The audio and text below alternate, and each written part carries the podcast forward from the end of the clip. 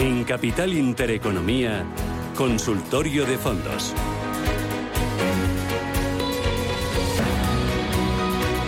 Consultorio de fondos con Gabriel López eh, de Inverdiv. Gabriel, ¿qué tal? Buenos días, bienvenido. Muchas gracias, Susana. Bueno, eh, nos acompaña, nos va a ayudar a responder a sus dudas sobre fondos de inversión 915331851. Gabriel López, CEO de Inverdiv.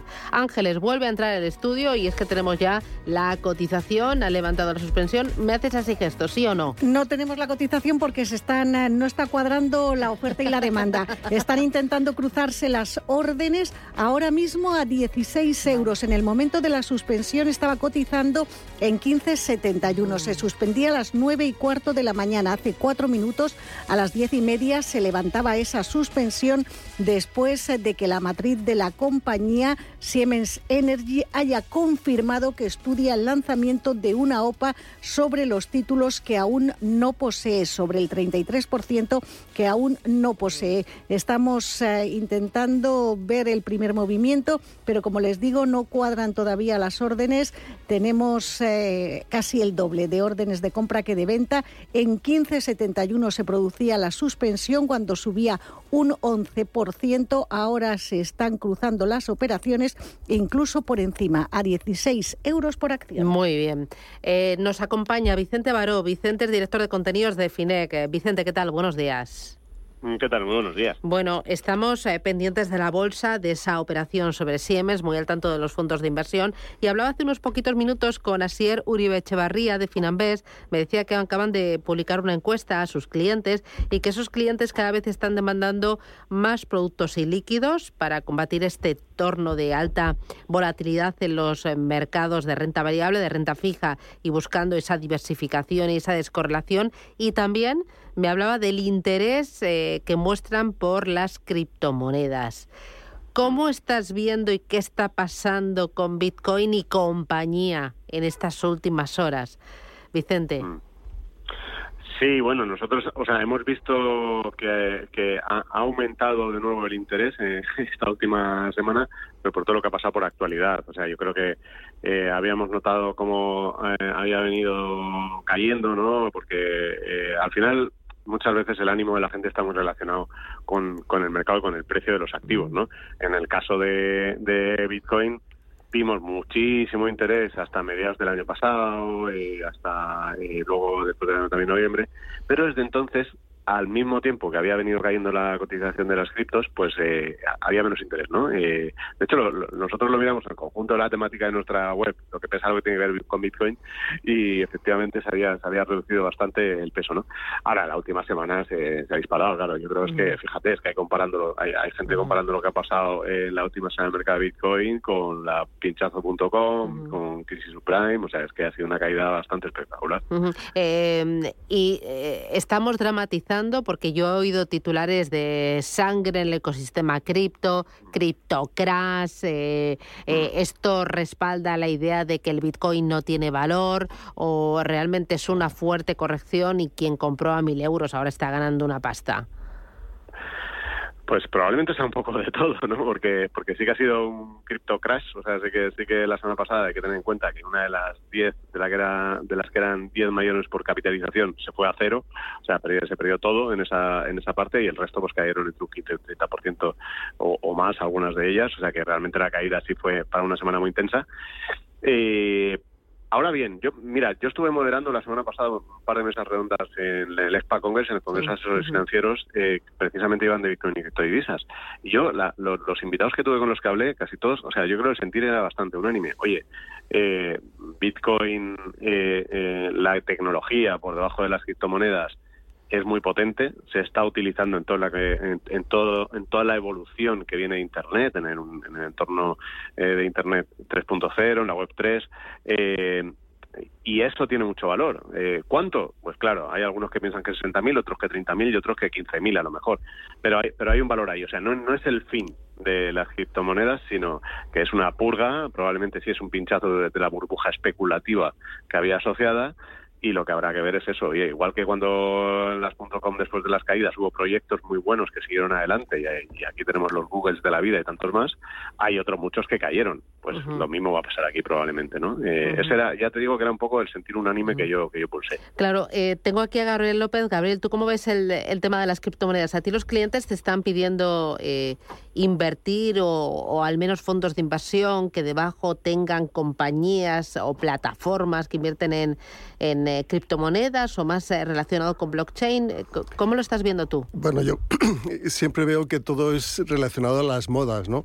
Entonces hubo muchísimas modas por, de, diferentes naturalezas, y, pero obviamente las criptomonedas llevamos mucho tiempo con ellas, se han regularizado en cierto sentido, puesto que ya cotizan en la Bolsa de Futuros de Chicago, ya están los grandes, algún gran fondo de pensiones invertido en ella, y, también se utiliza para pagar ciertos sueldos en ciertos países. El Salvador también ya lo, es moneda oficial, pero sí que es cierto es que, que, toda esta política monetaria de los bancos centrales que se ha dado la vuelta, pues está afectando los mercados, las economías y obviamente el, eh, las criptomonedas. Ya el dinero fácil, el dinero para financiarte todas estas posiciones eh, ya te cuesta más y obviamente es una de las razones principales por esta bajada no olvidemos la volatilidad, ¿no? Entonces, la volatilidad de las criptomonedas, no sé cuál será ahora mismo, pero es obviamente que será alrededor de 80 o 100. Entonces, en cualquier momento se da la vuelta y va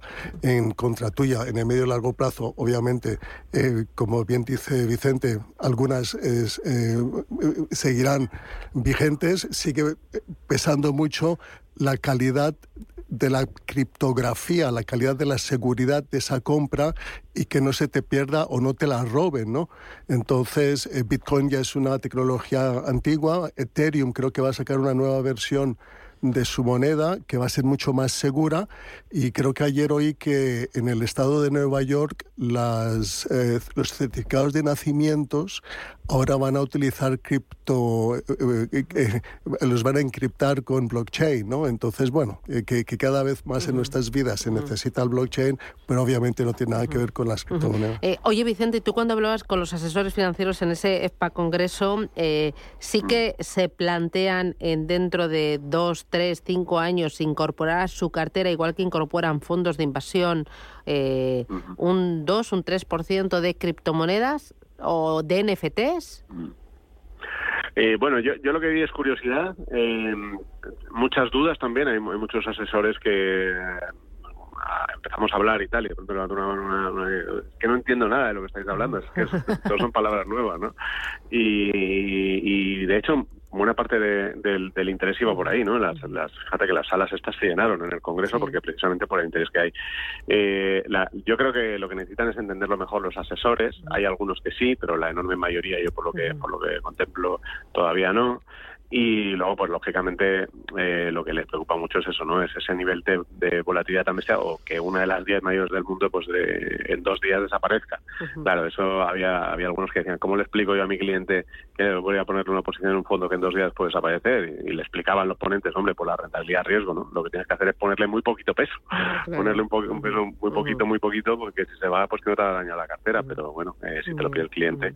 En fin, sí, yo creo, yo creo que, no sé cómo, pero de alguna manera teniendo personas carteras, yo creo que va a ser mucho más sencillo que lo hagan a través de fondos o ETFs que apuesten por el metaverso o por las criptomonedas, que ya hay unos cuantos, y, por ahí irá la cosa. Muy bien, pues Vicente, gracias por este apunte y que tengas buen día. Cuídate mucho. Gracias a vosotros. Voy a ir enseguida con los oyentes, pero antes eh, seguimos con eh, Siemens para arriba, para abajo. No, estamos sin parar. Ya han eh, conseguido cuadrar las órdenes de compra y de venta. El primer movimiento llevaba a los títulos al filo de los 16 euros. Ahora mismo está en 15,84 con una subida del 12,14%. Pero esa subida ha sido superior al 13% y, como les digo, rozando los 16, un 12% ahora mismo subiendo Siemens Gamesa, se confirma que se está estudiando la posibilidad de lanzar una OPA por parte de Siemens Energy sobre el capital que todavía no controla y el objetivo final sería excluir a la compañía de bolsa. Cotiza en 15,88. Muy bien, voy a ir con los primeros oyentes. Tengo ya a Arsenio. Buenos días. Hola, buenos días. Dígame. Quería hacerle una pregunta al experto. Tengo dos fondos Uno de BBVA Tecnología y Telecomunicaciones y otro es el BBVA el Alien Inteligencia Artificial. ¿Es momento de salir corriendo o qué hay que hacer? Muy bien, gracias. Bueno, eh, creo que es una pregunta que se repite todos los días, ¿no? porque está en, en, una mayoría de fondos de clientes del BVA, eh, porque es el, el, el, mejor fondo en términos de rentabilidad en los últimos eh, tres y cinco años obviamente mi consejo es mantener. Eh, ¿Por qué? Pues porque eh, hacen parte de este fondo las mejores tecnológicas eh, americanas. Las que de verdad están sufriendo y bajando un 40, 50 o 60% son aquellas que no producen beneficios en el corto ni medio plazo. Pero las grandes, ¿no? como Apple y las que todas conocemos, ganan dinero. Otra cosa es la valoración que se les hace por la subida del coste del capital. Ahora, lo, muy curioso, por ejemplo, de la, del cierre de ayer del mercado americano es que fue precisamente las cíclicas las que subieron. Ayer subió el Nasdaq, subieron eh, las industriales, eh, el consumo cíclico. Entonces yo creo que, que, que, obviamente estamos en un momento de muchísima incertidumbre por la desaceleración económica, por la subida de los tipos de interés, por la incertidumbre que eso crea, cuánto van a sufrir las empresas. Pero una vez que se, se calme todo, que es probable que sea para final de año, eh, estas empresas vuelvan a recuperar. Así que no hay otra que que, permanecer invertidos. Si tú crees en estas empresas, si crees en una buena gestión, están presentes en el mundo entero y producen beneficios y, sobre todo mantienen sus márgenes, yo creo que no me cabe la menor duda que hay que mantenerla. Y después en la Allianz eh, Artificial Intelligence eh, hay una noticia sobre Allianz, ¿no? que la, le han puesto una sanción en Estados Unidos sí, por 6 mil millones de dólares, ¿no? Una barbaridad, lo he visto. Pero bueno, es una excelente gestora alemana yo conozco personalmente a los que gestionan este fondo, que han venido varias veces aquí en Madrid, lo hacen francamente muy bien eh, y eh, obviamente el futuro de la transformación de las industrias, de la energía, de todo lo que estamos viendo es a través de la inteligencia artificial, no solo en, el sector de la tecnología, pero en todos los sectores. Y, y, en particular este fondo está invertido en todos los sectores, en el de la agricultura eh, y en otros, y también hay que, hay que mantenerle. Yo lo tengo también en todas las carteras y estamos todos pues pasando un mal rato. Eh, voy a ir con otra consulta que me llega al WhatsApp. Dice, o tenemos eh, audio. No, escrita, vale, escrita. Dice, buenos días, señor López. Quería preguntar por dos fondos que tengo en cartera con pérdidas de más del 20%. Son el Robeco Global Consumer Trends y el Fidelity China Consumer. Entiendo que están algo solapados. ¿Me recomendaría traspasar alguno de ellos? ¿Están solapados? Yo creo que no. Eh, eh, obviamente, eh, creo es que, muchas veces el ahorrador lo que hace es coleccionar fondos en lugar de construir carteras, ¿no? Y a lo mejor tiene pues varios de ensalada, uno con queso, el otro con pollo y el otro con tomate, pero es ensalada. Exactamente, nos fijamos, por ejemplo, me llama y dice, es que tiene tres estrellas o tiene cinco estrellas, pero claro, ahora mismo que hay que invertir en el sector industrial, pues uno de los mejores fondos es el de Fidelity Industrials, pero hace tres años casi no tiene ninguna estrella, pues porque el ciclo económico iba en su contra. Igual pasa con el, el de las financieras, ¿no? el de los bancos. Entonces, ahora que están repuntando, pues tienen más estrellas. Así que no todo se reduce a, a, un poco los nombres ni las estrellas, sino hay que de verdad, es, sobre todo ver en qué empresas están invertidas. Eh, obviamente, China está sufriendo muchísimo, todos lo sabemos, están haciendo, eh, sobre todo por el COVID, por, esa por ese cambio de políticas en ciertos sectores y ha, ha creado mucha incertidumbre y las perspectivas de crecimiento no son las que eran y la incertidumbre sobre, sobre un posible cambio también de rumbo en otros sectores, pues ahí, ahí queda. No, no quita pues que es la primera o segunda economía del mundo y que, y que tiene una clase media con una capacidad de consumo muy importante y hay que tener chira en las carteras. ¿Cuánto? Pues 3, 5, 7, dependiendo de, del perfil de riesgo. Y después del Robeco Consumer Trends, eh, hicieron una presentación hace como un mes eh, online y la verdad es que obviamente eh, son muy sensibles a la tecnología, pero sí que se están concentrando en aquellas tecnológicas que tienen esa capacidad de mantener los márgenes. Y esta capacidad de mantener los márgenes, estamos todos de acuerdo, es que es muy difícil, ¿no? Porque ahora eh, si se desacelera la economía, si hay menos confianza de cara al futuro, si hay menos consumo, pero los márgenes de las empresas se deben, eh, deben, deben sufrir y justo invierten en empresas que han demostrado que mantienen sus márgenes. Así que es un fondo que, que, que, que hay buenos gestores detrás, por circunstancias del mercado ha sufrido mucho, pero que hay que mantener. Muy bien. Eh, voy con el siguiente, José Manuel. Buenos días. Hola, buenos días, Susana. Dígame. A ver qué me puede decir. Lo primero, el fondo es impronunciable esto para mí. Ah, bueno, Es el- muchos, muchos. Yo creo que lo hacen aposta. Es estrategia de marketing. TDL Lux Global Tecnología Clase De Trinidel. A lo mejor es Ah, Trinidel.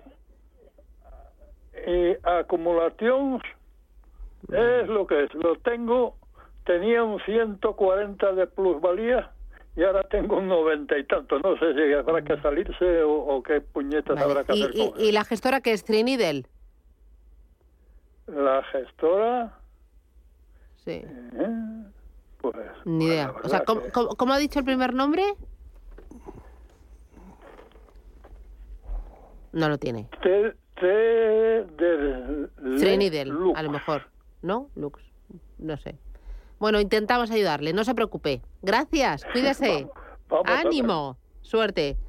Bueno, súper- bueno, Es otra vez el tema este de la tecnología. Entonces la gente todo se, se está pensando, bueno, ¿hasta cuánto vamos a sufrir más? ¿no? El, el, el, el Nasdaq ha bajado un 25%. eh, ¿Y dónde está el suelo? En términos de valoración, que también es lo importante, eh, est- eh, estamos, est- llegó a cotizar a 22 veces beneficios y ahora sí que ha retrocedido pues ese 25%. eh, sigue estando un pelín cara el, el Nasdaq, eh, pero sí que está en una valoración media. Entonces, eh, digamos que ya lo peor lo ha absorbido el mercado, ¿no? Eh, hay ciertas empresas que han bajado hasta un 40, 50, 60%.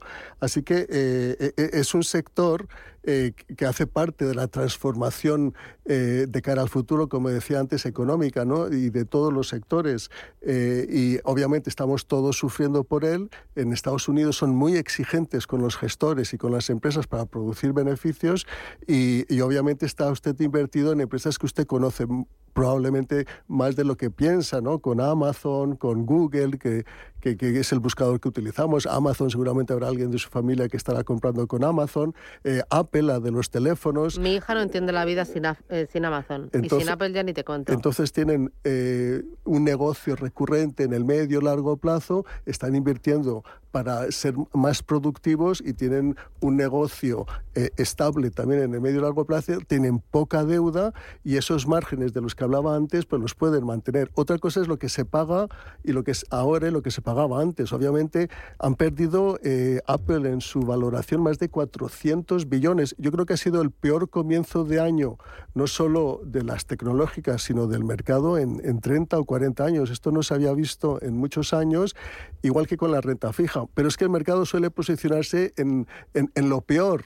Eh, como si fuese el final. Y obviamente estas empresas a final de año seguramente van a tener unos beneficios eh, mejor de lo que la gente espera. Yo creo que ya estamos cer- muy cerca de- de- del final de esta corrección. Eh, el mercado ha retrocedido mucho, pero obviamente es que hay tantas incó- incógnitas, incógnitas de, de cara al futuro, pues que es natural que estemos preocupados. Pero eh, aquí lo único que se quiere hacer es bajar un poco el crecimiento económico para no crear esa demanda suplementaria y que los precios suban. Entonces, eh, eh, este aterrizaje es un aterrizaje un poquito complicado, pues porque eh, si se- la prioridad es bajar la inflación porque hace mucho daño, pero si se baja demas- si se pone el freno demasiado, se, se frena la economía y hay una pequeña recesión y cuánto daño va a hacer. Obviamente, lo que sí que nos han demostrado las tecnológicas durante el COVID es que son empresas que al final son las que compramos, pues porque son las que todos utilizamos, pues porque son las que nos ofrecen los productos menos caros, ¿no? Entonces, bueno, ya llegará el momento para las tecnológicas y una cosa que también nos demuestra el mercado eh, es que igual de rápido baja que igual de rápido sube. Entonces, no estoy diciendo que vamos a recuperar todo eh, eh, en tres meses, pero por lo menos eh, la mitad para final de año yo creo que sí. Muy bien. Eh, voy con una consulta más. Me dice, ¿me podría recomendar algún fondo que invierta en ilíquidos, que oigo últimamente mucho hablar de ellos? Primero, y líquidos que, o sea, es eh, inmobiliario, es eh, infraestructuras, es capital eh, privado, es venture capital. los últimos dos que tú has dicho, ¿no? las infraestructuras tienes muchos fondos, en el sector inmobiliario tienes muchos fondos y son más bien líquidos. Y líquidos es invertir en empresas que están naciendo o empresas que se están reestructurando. Obviamente esto también tiene un riesgo, se está hablando mucho de ello, pues porque está un poco descorrelacionado relacionado con el mercado, ¿no? Eh, entonces, es, es, este venture capital en realidad es que tú estás eh, tomando un riesgo en una empresa que la ha tomado otros gestores y que le van a, estar, le van a dar la vuelta. Ahora, eh, en este entorno en que hay un poco de incertidumbre económica, yo no lo tengo muy claro. En todos casos, lo complicado de, entrar en ilíquidos es que el ticket o eh, el mínimo de compra eh, también es alto. son más o menos 100.000 o quieren bajar a 10.000. Es un sector que está poco regulado, mejor dicho, que tiene usted que ir de la mano de gente muy fiable y muy profesional y que obviamente también tiene su riesgo. Muy bien. Pues Gabriel López desde Inverdiv, gracias, un placer.